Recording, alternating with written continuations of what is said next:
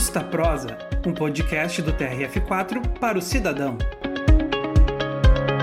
Olá, estamos começando o 13º episódio do podcast Justa Prosa, um canal de esclarecimento sobre os serviços prestados pelo Tribunal Regional Federal da Quarta Região.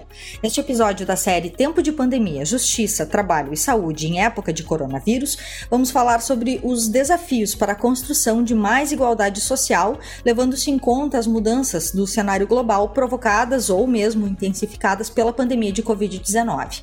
O Justa Prosa é uma produção da Secretaria de Comunicação Corporativa do Tribunal.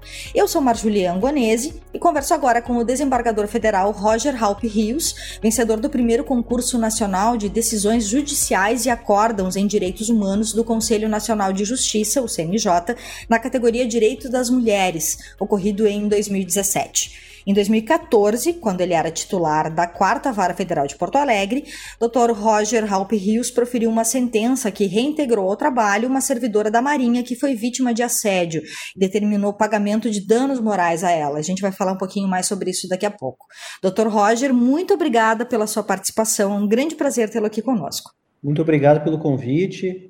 É um momento muito bom para conversarmos e, como tu disseste, tentarmos uh, cumprir a nossa missão do judiciário, que, claro, a missão fundamental mais importante é resolver e prevenir os litígios, mas também a missão de o dever institucional, eu diria, de contribuir para a educação, para os direitos, o dever de ser transparente, de prestar contas, que fundamentalmente todos vão convergem para o mesmo ponto, que é o dever fundamental de proteger a democracia e o Estado de Direito Constitucional. Essas iniciativas, esse podcast e outras tantas, certamente têm um potencial importante de colaborar nessas tarefas. Então, mais uma vez, muito obrigado pelo convite e desejo, tomara, né, que aqueles que nos escutam possam tirar algum proveito dessa nossa conversa. Com certeza, doutor. Bom, ao mesmo tempo em que a pandemia trouxe perdas humanas inestimáveis, houve também reflexos importantes na sociedade, como uma intensificação da atuação das pessoas nas redes sociais.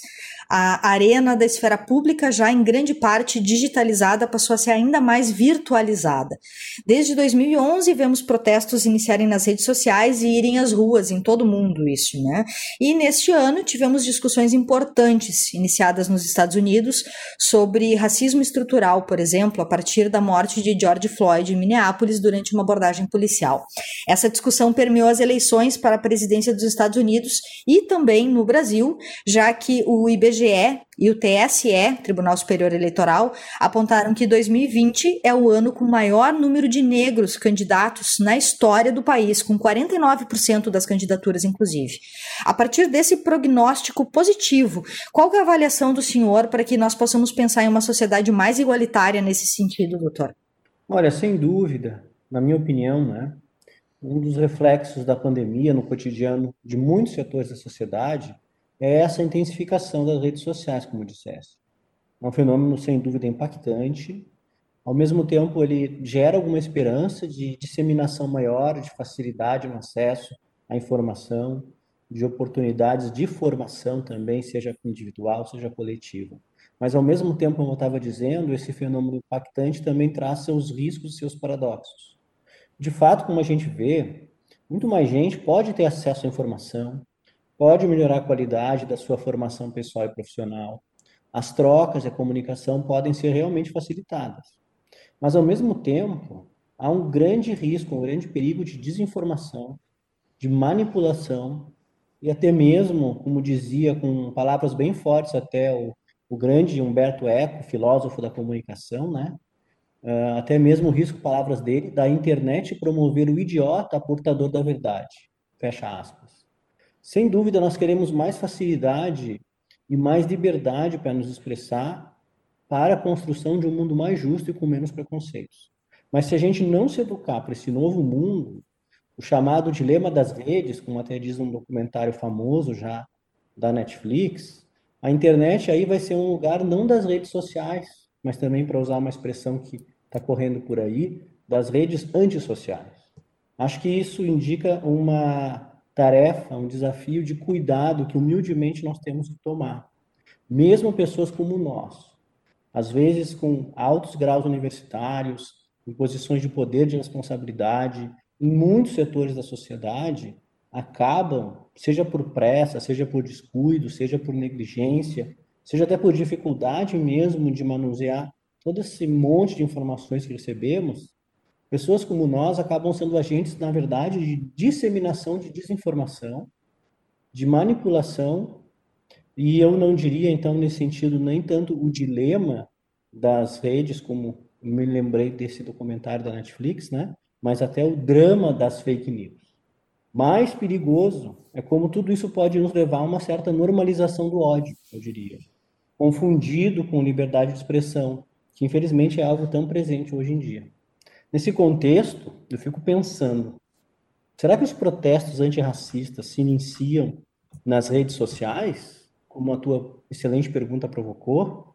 Ou, melhor dizendo, eles foram gestados nos contatos, nas trocas, no aprendizado da educação para a cidadania e para a democracia que se faz na vida, e aí eles vão tomar as redes sociais, que quase como antigamente, no bom sentido, faziam os panfletos, vão catalisar mais trocas, mais ações e mais iniciativas reais. Nada contra, sem dúvida, produtiva e boa utilização das redes sociais. Mas sim a gente tem que contextualizar essa, essa utilização no mundo que vivemos. Até porque, veja só, eu não saberia quantificar, mas se fôssemos contabilizar o que produzem as redes sociais, fazendo um balanço, por exemplo, entre racismo e antirracismo, entre sexismo e defesa dos direitos das mulheres, entre o enfrentamento do assédio sexual e o machismo, entre o enfrentamento da, da homotransfobia e a homofobia, eu tenho um receio sincero de que o saldo talvez fosse negativo, para não dizer quase assustador. Eu diria então que é preciso formar cidadãos na vida e na política, política democrática, claro, nas vários lugares de participação na sociedade, formar cidadãos para a democracia, para o respeito às diferenças, e aí sim as redes sociais podem catalisar boas iniciativas. Fazer prognósticos aqui certamente é difícil, né? Muito difícil. Além de não me considerar um bom profeta, se me permite essa brincadeira construtiva, me parece que nós estamos numa encruzilhada, onde talvez, como um bom tempo, não estávamos. Abrem-se possibilidades e cenários nessa encruzilhada. Para tomar referência à pergunta de novo, a configuração e o resultado eleitoral na eleição presidencial dos Estados Unidos parece muito paradoxal, né? Ao mesmo tempo em que o assalto às instituições democráticas, perpetrado por extremistas que chegam a ser identificados até como neofascistas no mundo de hoje, dado seu procedimento, os seus ideais, significa, então, a vitória desse candidato eleito nessa eleição tem sido interpretada mundo afora como um freio, uma parada diante de um caminho perigoso que estava arrumando, quem sabe, rumo até um precipício. Ao mesmo tempo, é, foi expressão também de mais de 70 milhões de votos alinhados, ou no mínimo insensíveis a tudo isso, que se dirigiram ao candidato derrotado. Isso é um grande alerta. Para onde o arranjo democrático, constitucional que nós vivemos, que o mundo vive depois segunda, da Segunda Guerra Mundial vai arrumar? Como chegamos a essa situação? E quais estratégias necessárias para evitar o abismo, vamos dizer assim? O slogan do candidato vitorioso nos Estados Unidos é muito interessante analisado sob esse prisma, porque remete a essa imagem. Não sei se você se recorda, se tiver a oportunidade de ver, o slogan dele era na batalha pelo espírito da nação. Esse é o slogan do candidato vitorioso. Essa expressão, o espírito da nação a ser resgatado, a ser salvaguardado, ela tem, ela faz uma remissão a um campo específico de estudos que se que crescem no campo da história hoje em dia, que é o chamado estudo dos colapsos civilizacionais. Os pesquisadores, hoje em dia, desse campo, listam, se preocupam em, em perceber, em conhecer, em descrever como civilizações chegaram ao seu fim, como civilizações experimentaram a sua derrocada. E um dos itens que eles sempre salientam é que, aspas, o espírito da nação, o espírito dessa civilização foi sendo corroído, ele se perdeu. Eu não sei se o candidato vitorioso na eleição dos Estados Unidos retirou esse slogan da, desse campo de estudos. Mas o que eu acho que importa aqui é que, se assim tiver sido, se ele tiver dali retirado ou não tiver retirado, parece que é muito mais do que simplesmente uma coincidência. Desse modo, né, pensando em uma sociedade mais igualitária, como a tua pergunta muito bem colocou, e é interessante falarmos em mais igualitária aqui, né? Porque se pararmos para examinar os dados, o mundo nunca foi tão desigual, né? Na verdade, a gente está num, num, num caminho de crescimento da desigualdade, diminuição do igualitário. Nós estamos preocupados corretamente aqui em um mundo mais igualitário. Então, talvez colocando uma sociedade menos desigual. O que me ocorre dessa eleição dos Estados Unidos é um alerta, uma urgência, uma decisão que tem que ser tomada de voltar as costas, digamos, para um caminho que estava levando a perda do espírito de uma nação, estava levando, digamos assim, para um precipício, tomar um outro rumo a um terreno mais seguro. E por fim, né, talvez eu me alonguei demais na tua pergunta, me desculpe. Imagina. Para avaliar o crescimento, como nós podemos avaliar o crescimento de candidaturas de pessoas negras, transexuais, mulheres, outros grupos historicamente discriminados. Acho que sempre que atentos a esse quadro maior, iniciativas desse tipo, candidaturas desse tipo, são sinais de ação, são sinais de esperança. E a sua pergunta a propósito foi direto a um dado central dessa equação, né?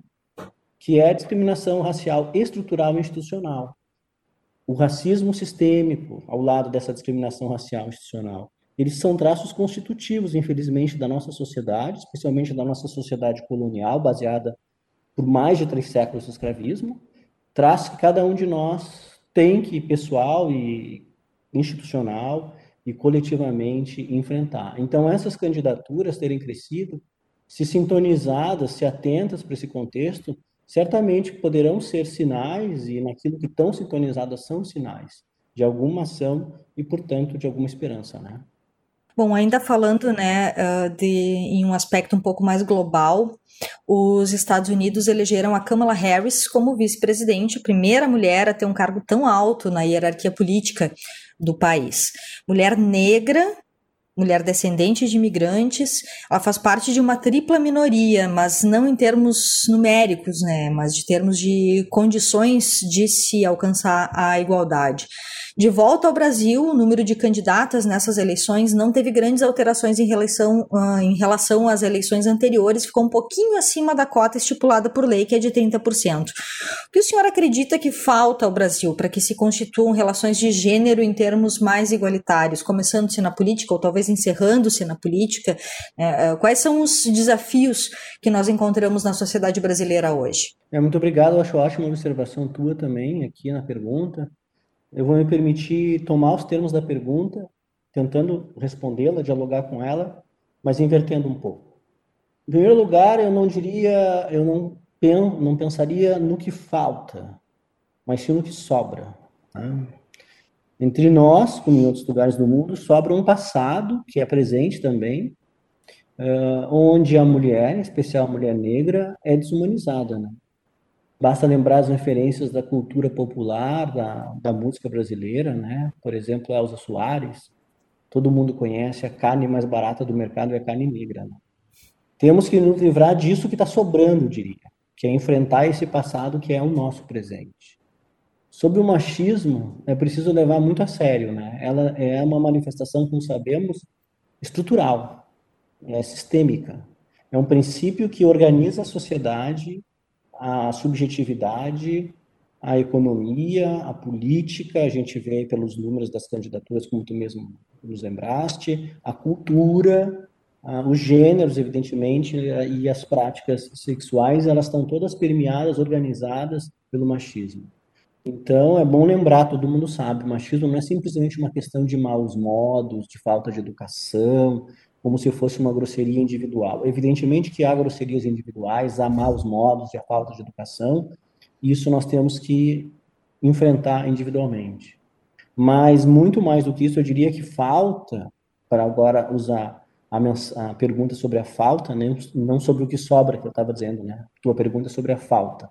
Falta nesse sentido, se me permitem usar um, uma ideia um pouco mais ampla, mudar o contrato social Existe um contrato social vigente. Essa ideia do contrato social é muito famosa aí, os teóricos, os estudiosos, desde o século XVIII, né, XVII, até antes, falavam, não, vamos, a sociedade se funda como se fosse um contrato, e esse contrato, então, estabelece as posições dos, dos poderosos, do, do, do, Estado, dos governantes, dos governados, do rei, dos súditos e assim por diante. Esse contrato, em geral, sempre foi pensado em termos políticos e ele traz, traz, traz embutido nele também um contrato sexual, né?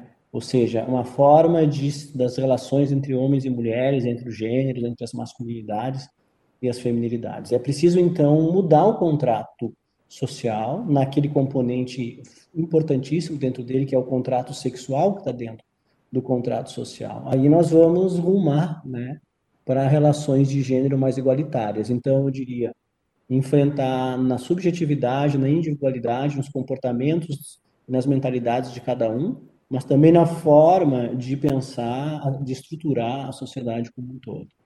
Há outras dinâmicas também, eu diria, agora de modo positivo, que a gente tem cada vez mais e que fazem falta também, né? Tua pergunta sobre a falta. Existe uma crescente conscientização e organização de, por exemplo, de adolescentes, de jovens, especialmente jovens mulheres, estudantes, em especiais em bairros periféricos, especial no mundo da cultura. Isso nos fazia nos faz muita falta. E quanto mais tivermos, mais se apresentarem essas iniciativas, acho que nós vamos avançando também. Falando especificamente do judiciário, que aqui é nosso ponto de interesse mais direto, né? Acho que nos falta essa formação, nos falta essa familiaridade, não só com a compreensão do mundo, com a compreensão de como o gênero estrutura o mundo e a sociedade, mas até com os instrumentos jurídicos que já estão à disposição, inclusive, para enfrentar essa situação de sexismo, de machismo. Esse é um déficit, eu acho, nosso, pessoal, institucional, que podemos avançar muito, sem dúvida. Com, e sobre isso, evidentemente, estou falando de formação. Né? Uma formação aliadas a boas e, e, e novas iniciativas, que eu, eu percebo também dentro do judiciário algumas iniciativas muito positivas nesse campo. Pensemos no Ajuf Mulheres, um grupo de juízas, juízes federais, basicamente, que pensam e se preocupam com a equidade de gênero no judiciário e na justiça. Aí a gente encontra ah, iniciativas, digamos assim, da base, de baixo para cima, muito importantes, que envolvem as pessoas, que envolvem os indivíduos, e que, e que atingem, para usar de novo a expressão do, do candidato eleito lá do, dos Estados Unidos, né, o espírito da instituição. Né? Acho que aí poderá haver um aperfeiçoamento, poderá haver um, uma evolução. E a menção que tu fizeste a Kamala Harris, essa vice-presidenta eleita, sem dúvida é muito importante, né? É, ter uma mulher negra, asiática, é, primeira, segunda geração, né, de imigrantes, como vice-presidenta da maior potência mundial, sem dúvida é muito relevante, né? Inclusive essa lembrança que se faz mais e mais, dia a dia, não só nos Estados Unidos, mas mundo afora, de uma mulher ter acedido a um cargo tão importante, acho que para nós brasileiros não pode deixar de lembrar que sim, nós tivemos uma presidenta mulher, né? que como todos os mandatários, teve acertos, teve equívocos, teve erros, teve pontos positivos, teve pontos negativos, nas várias áreas, isso não está em questão aqui.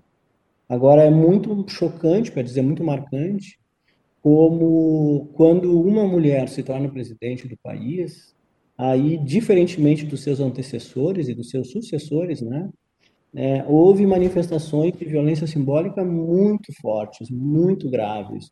Basta lembrar aquelas cenas horrorosas de ver nos, nas bocas dos tanques de combustível dos automóveis, país afora, evidentemente não todos, mas era um número suficiente que já chamava atenção, de adesivos de extremo mau gosto, de grande violência simbólica, diretamente relacionados à feminilidade, ao gênero, à condição de mulher da mandatária daquela época, né? Então, a Kamala Harris, eu acho, nesse sentido, pode ser pedagógica para a gente olhar também, não só para o momento do mundo de hoje, da história dos Estados Unidos de hoje, mas para a nossa história, para o papel para a posição das mulheres na nossa cultura, mesmo e os mais elevados postos de poder, como a gente já experimentou, né? É uma coisa que é bem interessante, né? É, é a questão do acesso à escolaridade.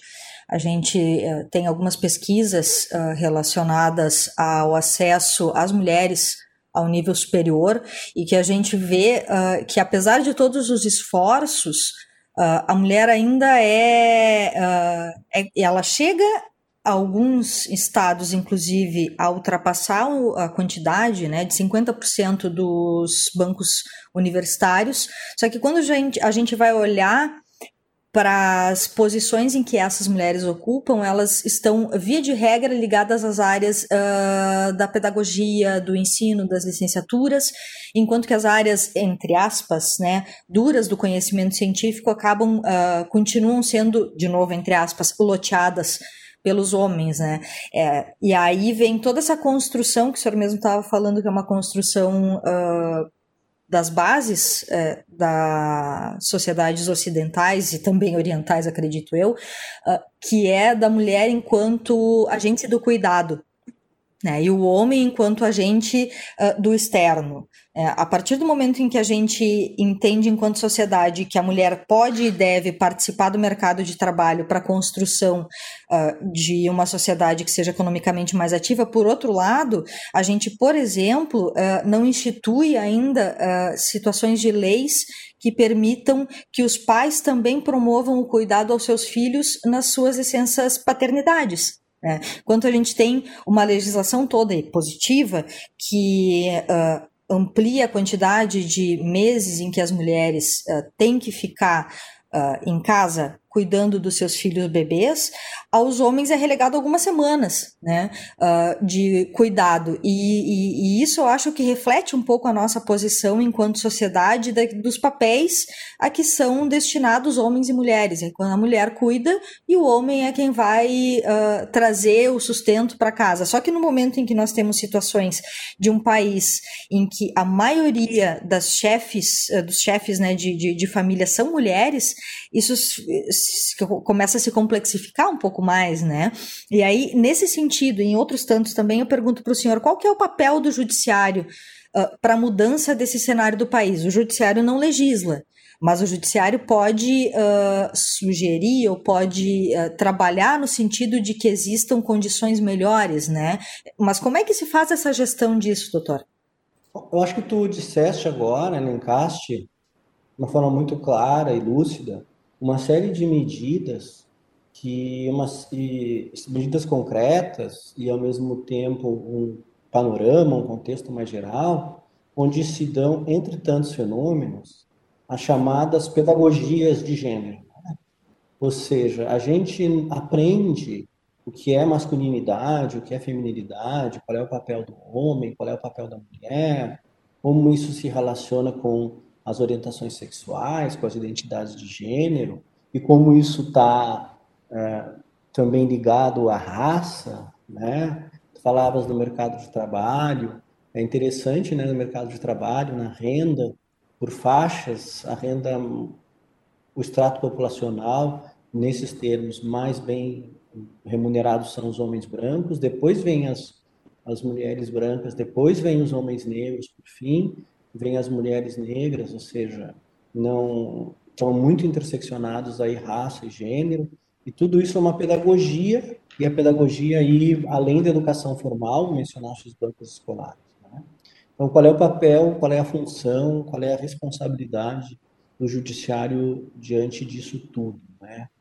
Estávamos conversando um pouco na, nas perguntas anteriores. Existe é, uma série de instrumentos normativos sejam instrumentos normativos nacionais, sejam instrumentos normativos internacionais, tratados e convenções que valem dentro do Brasil, que fazem parte já do nosso direito, que incidem nessas relações no sentido mais igualitário também, como tu colocaste, que podem propiciar uh, espaços e momentos não só de ações institucionais, de reconhecimentos de direitos, o que é muito importante, que trazem junto consigo uma pedagogia de gênero, uma pedagogia das masculinidades e das feminilidades. Então, o papel do judiciário, estávamos conversando já nas perguntas anteriores, é buscar capacitar-se para isso, formar-se para isso. E nós temos, até pela, pelos currículos tradicionais das escolas de direito, ainda muita deficiência nesse momento.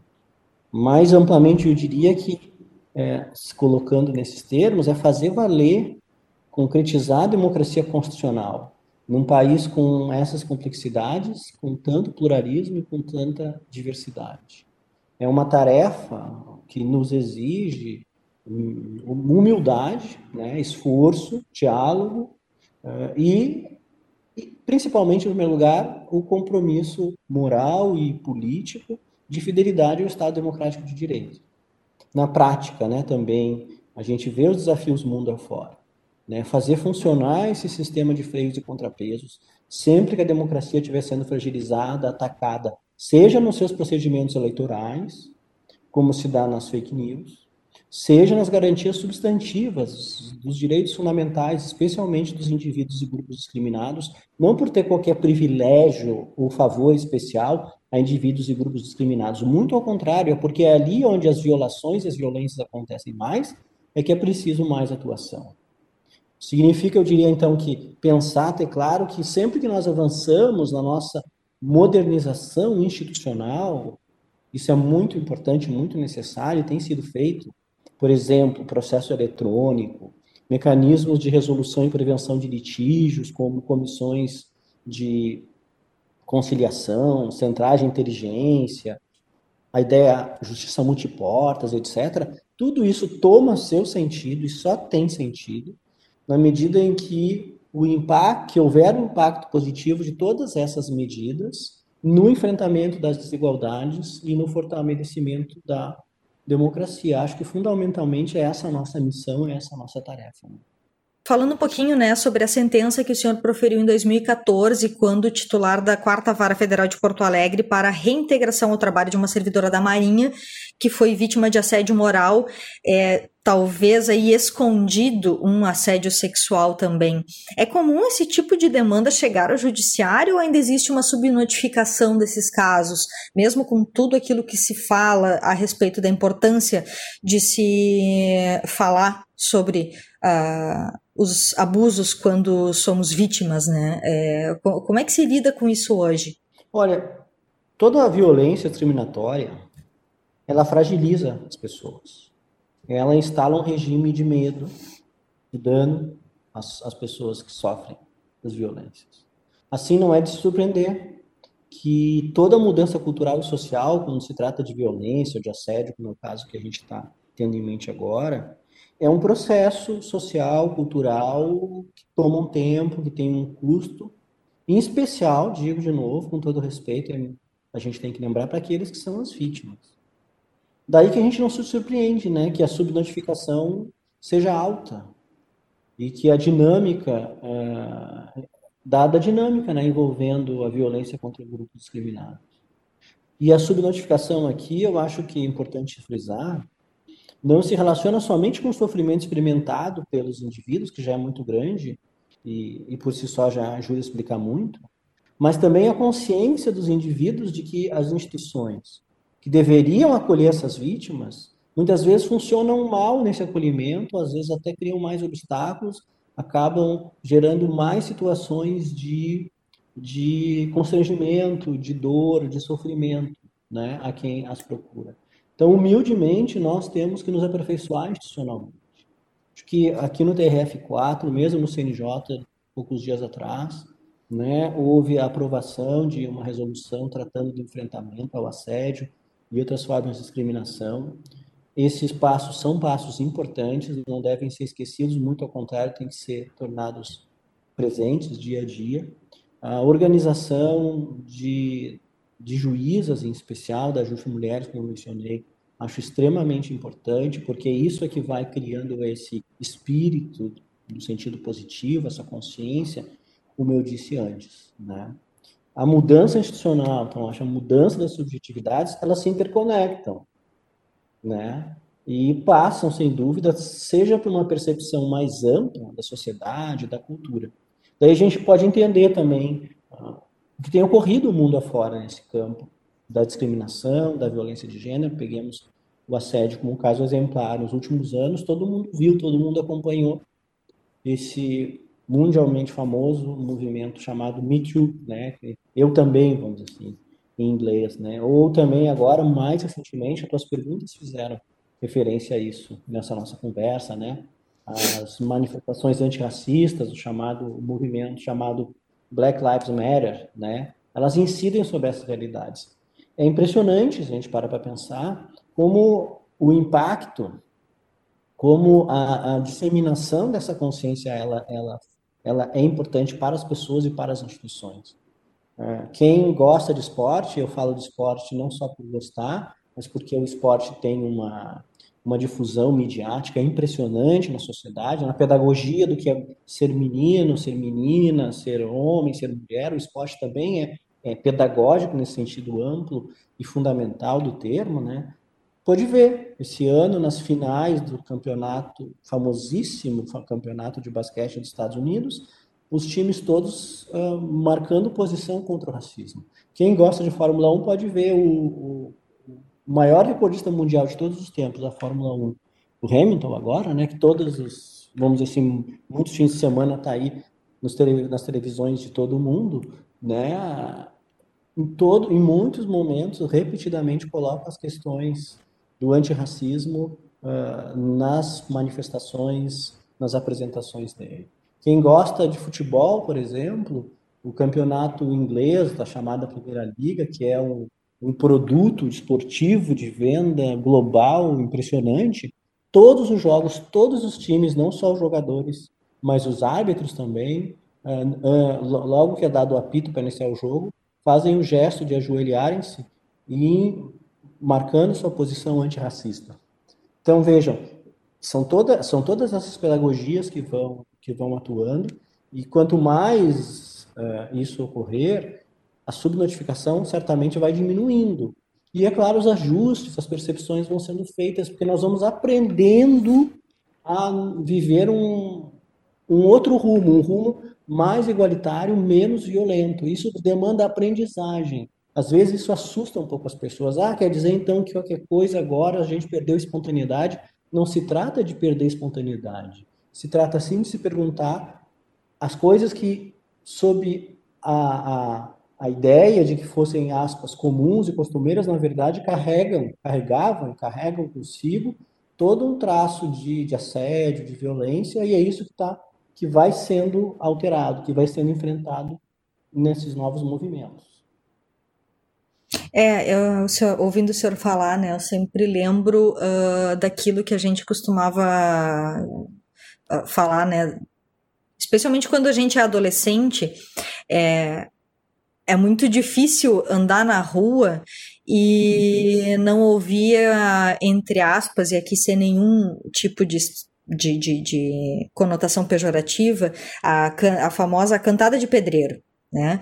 Quando uma menina está andando na rua e ouve algum tipo de cantada, algum, é, que não é exatamente uma cantada, porque ela vem sempre com uma conotação é, que não uh, que é muito mais uh, no sentido de, de, de uh, mostrar entre os pares, né, um homem que mostra para o outro, olha só como eu tô, o que que eu tô fazendo, como eu tô me é, é, me subjetivando enquanto homem, uh, falando alguma coisa pejorativa para essa menina que muitas vezes é uma criança ainda, né?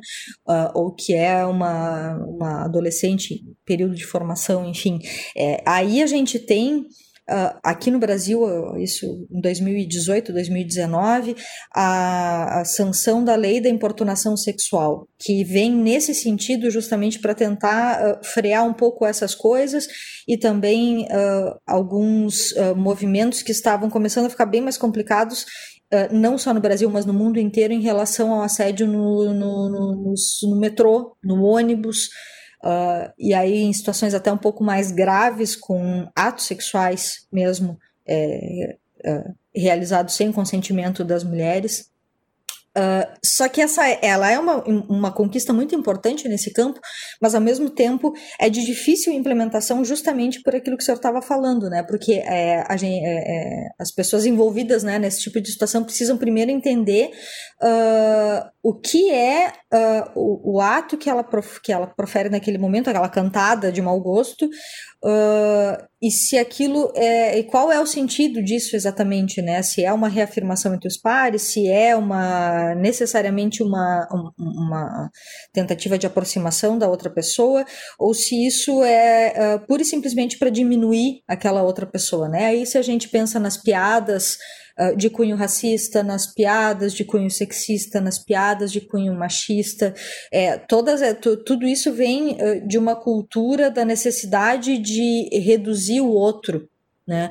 E aí a piada é um problema muito grave, né? Porque ela tem um sentido de normalização ou de é, uh, é, redução do, do através do riso, né? Uh, mas a gente uh, normalmente quando a gente vai contar uma piada uh, desse tipo de com esse tipo de cunho, a gente esquece que a outra pessoa que está ouvindo pode se sentir ofendida.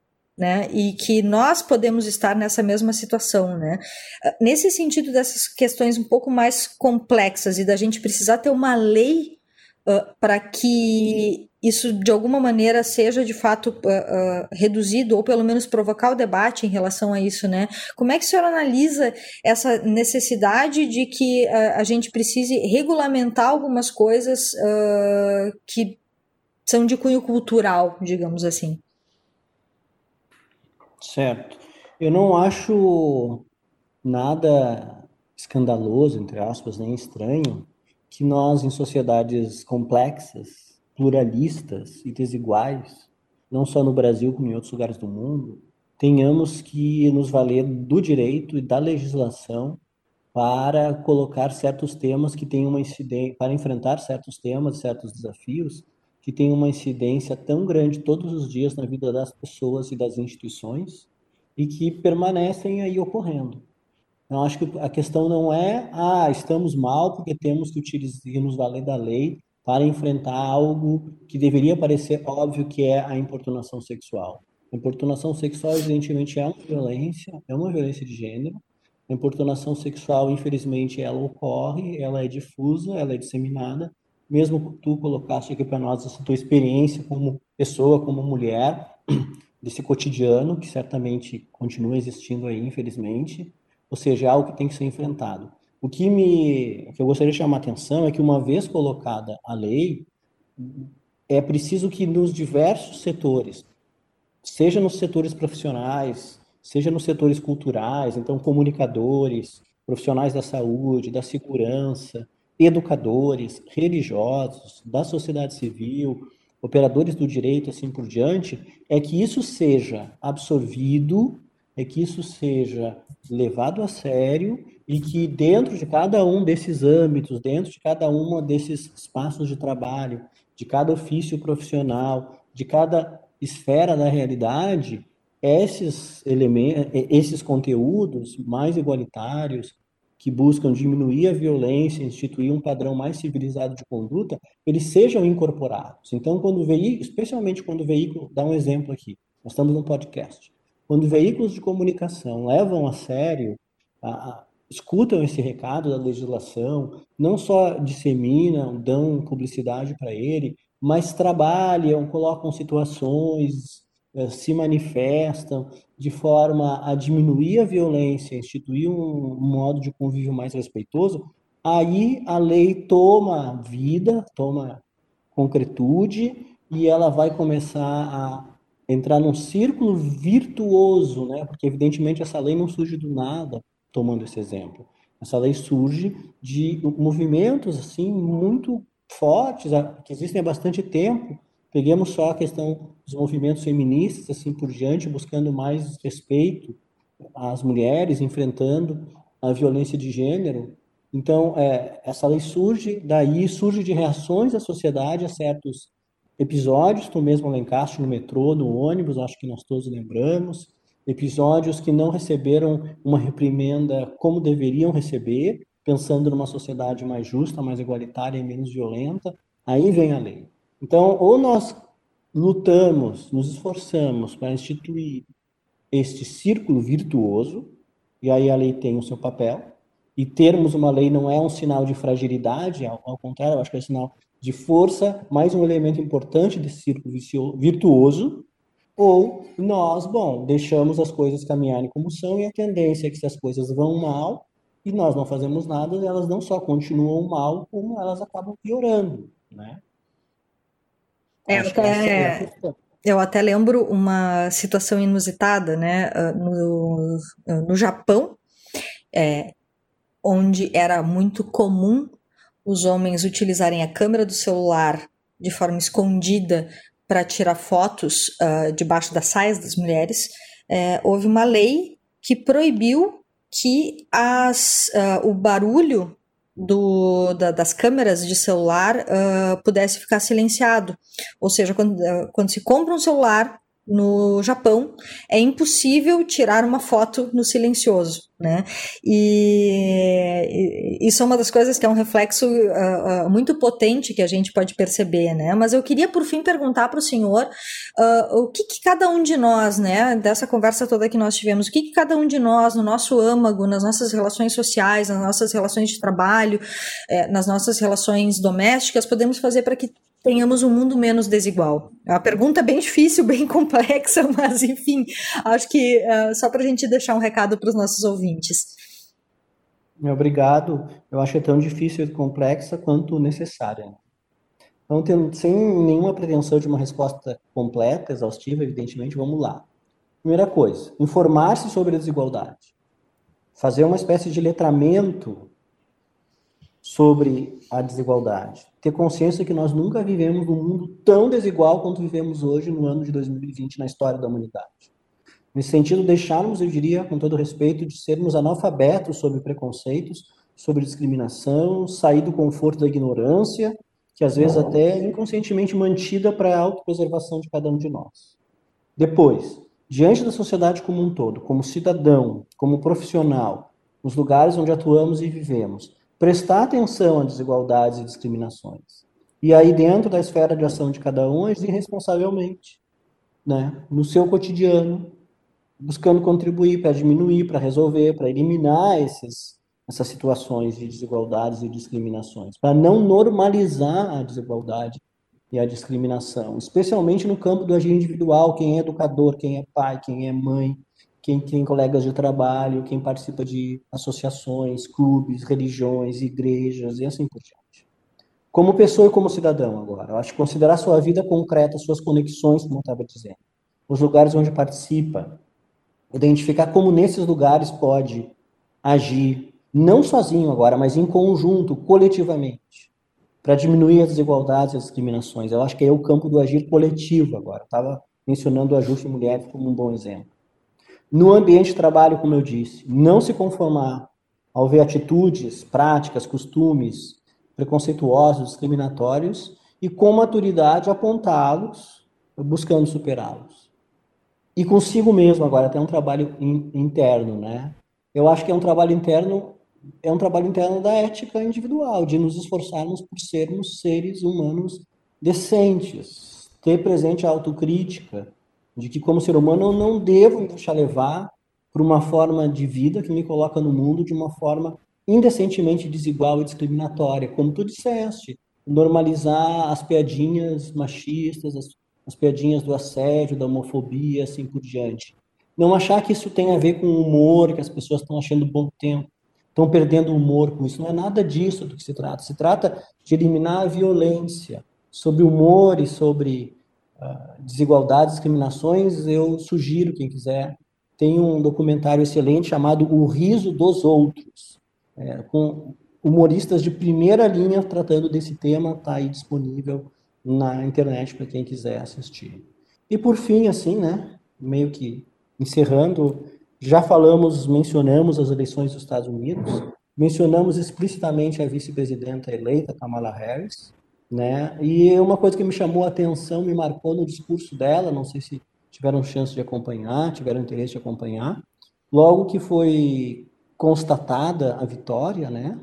É, ela fez um discurso, depois o, o, o, candidato eleito fez um discurso também, e ao falar do.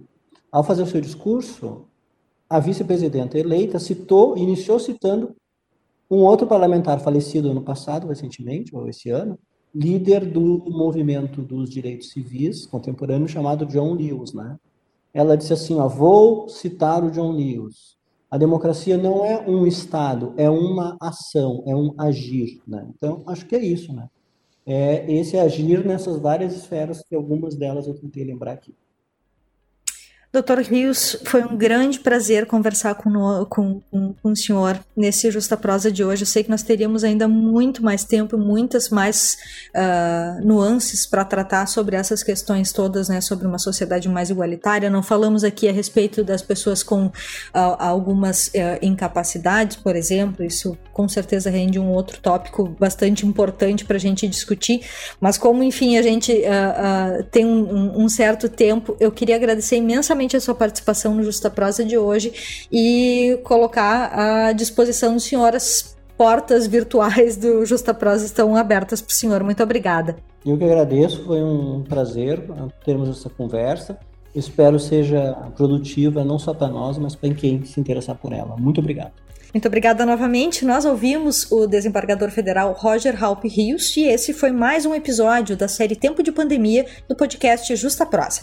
Participe você também, mandando suas perguntas e dando suas sugestões de abordagem pelo e-mail secom@trf4.jus.br ou por mensagem direta nas nossas redes sociais. Muito obrigada pela sua audiência. Até o próximo episódio.